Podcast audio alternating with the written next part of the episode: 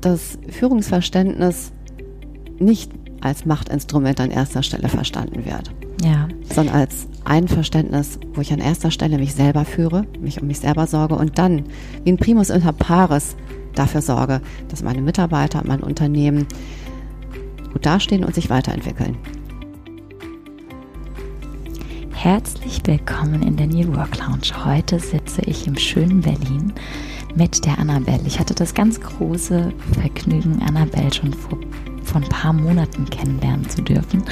Und zwar auf dem wunderbaren Wundernova Frauen Sommer- und Thinkfest der sehr geschätzten Angela de Giacomo. Und ähm, ja, zuerst möchte ich dich herzlich willkommen heißen, liebe Annabelle. Vielen Dank, Anna-Sophie. Ich freue mich sehr, hier zu sein. Und ich denke sehr gern zurück an dieses sehr außergewöhnliche Fest, dieses Wundernova-Fest für Frauen und Männer. Da war so viel Energie, da war so viel Power, klasse Frauen, klasse Männer. Das lebt heute auch noch weiter und hat sich auch noch richtig gut ausgedehnt genau. in Netzwerken. Genau. Schöne Sache. Magst du dich mal noch ganz kurz vorstellen? Mhm, gerne. Ich bin Unternehmerin, Tech-Unternehmerin. Ich habe als serielle Gründerin acht Startups gegründet in verschiedenen Ländern und in verschiedenen Branchen und habe einen Hintergrund in Lifestyle-Unternehmen. Ich habe dort international Business Development gemacht, also Märkte aufgebaut und bin von Haus aus BWLerin, aber genauso auch die Person, die sich für schöne Dinge interessiert. Ich ähm, mag gerne gute Designs, stimmige Architektur. Ich bin sehr kreativ und auf der anderen Seite aber auch sehr strukturiert. Ich ähm, entwickle gerne neue Dinge, neue Produkte, Prozesse, Organisationen.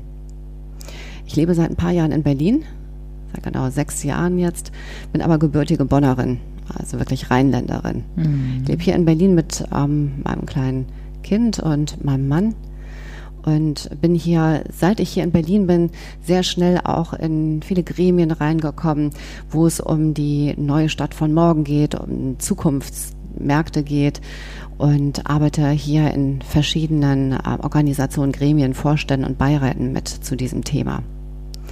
Aktuell habe ich eine ruhende Professur für Business Administration, Schwerpunkt E-Commerce und eine runde Geschäftsführung für das Institut für Nachhaltigkeitsmanagement. Aktiv bin ich als CEO und Gründerin der Get Your Wings und der Deutschen Initiative für gesunde Digitalisierung. Hier geht es um Tech, aber im Bereich Bildung und Weiterbildung. Mhm. Wir vermitteln gesunde Digitalisierung, das heißt, wir vermitteln Zukunftskompetenzen.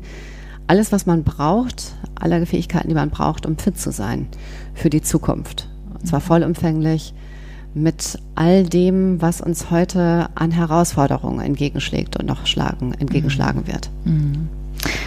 Und jetzt bist du nicht nur die Frau, die irgendwie scheinbar alles kann und so viel macht und immer Power hat, sondern du bist auch jemand, der auf der Bühne neben mir saß in einem Panel zu New Work und äh, du hast Engelsflügel mitgebracht. Und ich hatte dich im Vorhinein zu diesem Gespräch gefragt, was ist dein Herzensthema, über was wollen wir eigentlich sprechen?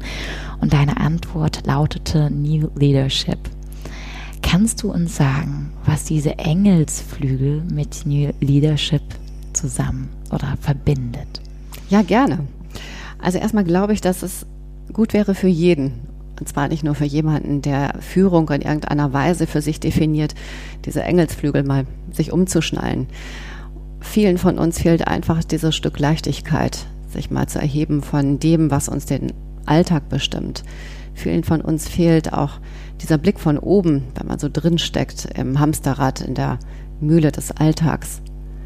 Und vielen von uns fehlt einfach auch dieses Licht, das wir brauchen, diese, dieses Licht, das wir brauchen, wo wir bestimmte Dinge mal anstrahlen und von einer anderen Perspektive einfach mal angucken können, um zu ganz neuen Schlüssen zu kommen. Insofern glaube ich, dass so ein paar Engelsflügel ja für jeden, für jeden gut wären. Und zwar von Kindheit an. Ich glaube ganz besonders für die Führung, dass diese Flügel wichtig sind, weil Führung ganz andere Anforderungen stellt als es noch bis vor einigen Jahren der Fall war. Mhm. Sicherlich hätte man mit den neuen Führungskompetenzen, die wir heute als New Digital Leadership definieren, auch vor vielen Jahren schon einen guten Job gemacht.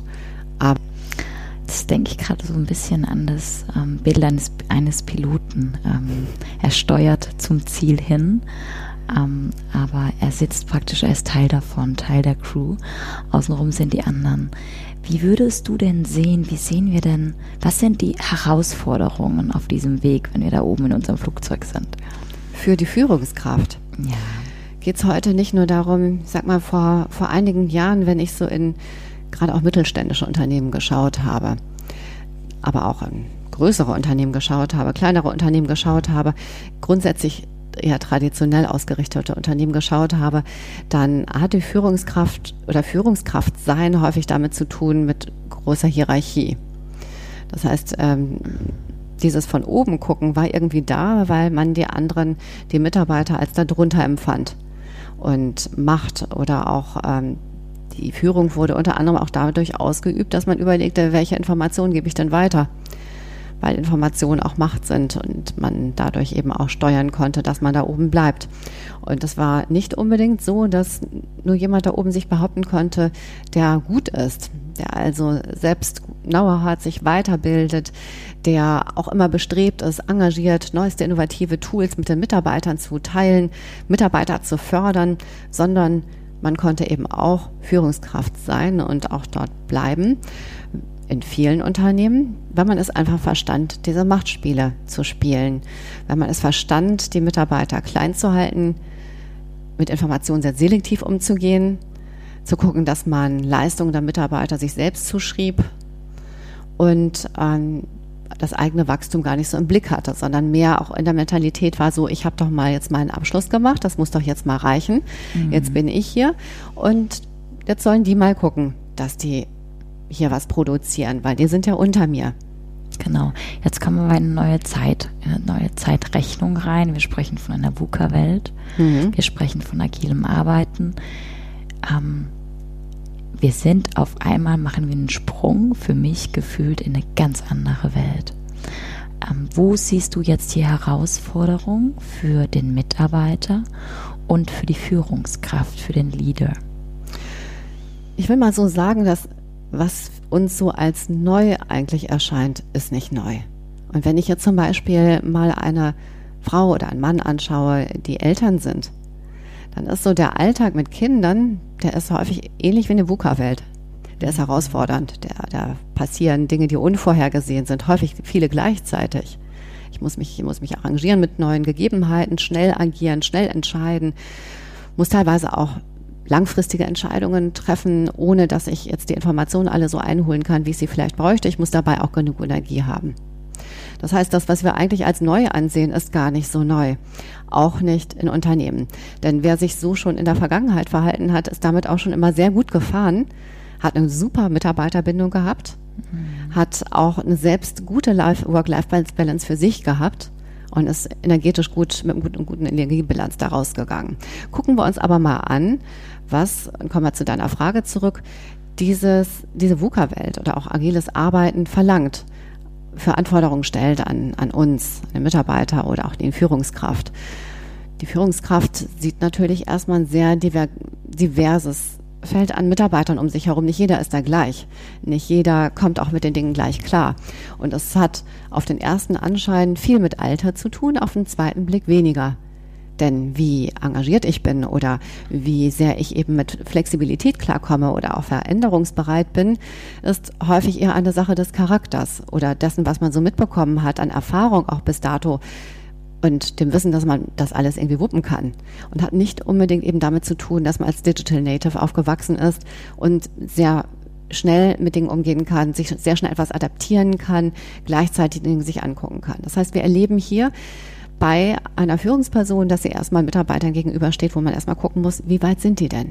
Wie kommen die denn mit dieser Situation klar? Ich muss einschätzen können, wer mit was klarkommt und ich werde schnell sehen, dass sich das Ganze ergänzt. Ich werde sehen, dass sowohl eben die Digital Natives Dinge mitbringen, die unglaublich gut und sinnvoll sind, um sie auch mit den, ich sag mal, älteren, erfahrenen zu teilen und umgekehrt.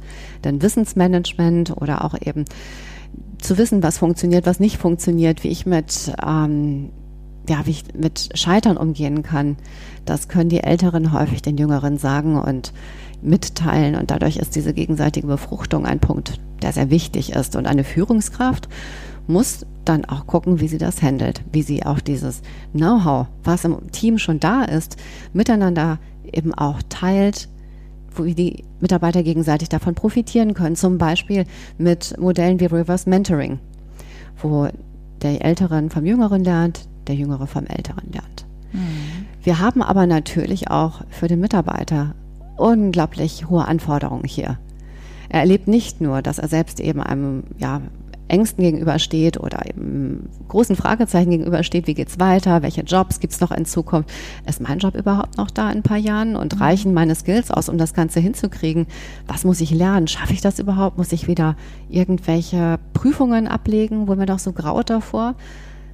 Er steht auch einem anderen, einer anderen Führungskraft gegenüber, einem anderen Unternehmen gegenüber. Das heißt, alles scheint sich zu ändern und selbst dann selbst bis zum Mikrokosmos sozusagen seinen Arbeitsplatz. Denn wenn wir agiles Arbeiten richtig definieren und umsetzen, dann ist da auch nicht mehr das Einzelbüro mit den Fotos von der Verwandtschaft und man sitzt da so den ganzen Tag von neun bis fünf, mhm. sondern dann sieht das Ganze sehr viel beweglicher aus, mhm. auch in der Praxis. Mhm. Dann kommen wir zu den Gestaltern die sich frei bewegen, die sich frei entfalten können, ähm, einem Team, das geprägt ist von Transparenz, Offenheit, Wissentransfer, aber doch einem klaren Rollenverständnis. Wie sieht für dich ansonsten diese perfekte Welt aus? Wir haben bisher gerade in Deutschland häufig so diese Idee gehabt, das heißt, wer mehr arbeitet oder wer länger arbeitet oder härter arbeitet, der macht einen guten Job. Und davon sollte man sich, finde ich, erstmal verabschieden. Arbeit darf Spaß machen. Arbeit darf einen auch persönlich bereichern. Arbeit ähm, darf auch dazu da sein, dass man sich miteinander austauscht und Networking darf auch dazugehören. Sollte sogar dazu gehören. Alle diese Dinge sollten dazu gehören. Mhm. Das heißt, diese Idee, dass ich meine Mitarbeiter hart rannehmen muss, dass der, ähm, dass der Dinge machen muss, die ihm nicht gefallen wird, das wird sicherlich auch dabei sein, aber Wichtig ist einfach eine andere Herangehensweise für Arbeit zu definieren. Wir verbringen so viel Zeit mit Arbeit, mit dem, was wir Arbeit nennen oder Job, dass wir gucken sollten, dass wir das positiv besetzen. Das zuallererst. Mhm. Und dann sieht die perfekte Welt für mich so aus, dass jeder dort ist, wo er seinen Platz hat, wo er sich wohlfühlt, wo er weiß, okay, dort kann ich meine Stärken und Schwächen einbringen und von dort aus kann ich mich weiterentwickeln. Und dass das Ganze in Bewegung ist, wie so ein Zug, der sich gemächlich bewegt. Aber weniger ein Zug in einer festen Trasse, sondern mehr einer, der sich seinen Weg neu sucht. Mhm. Und jeder Mitarbeiter sollte sich auch verstehen als jemand, der Verantwortung für sich selber hat.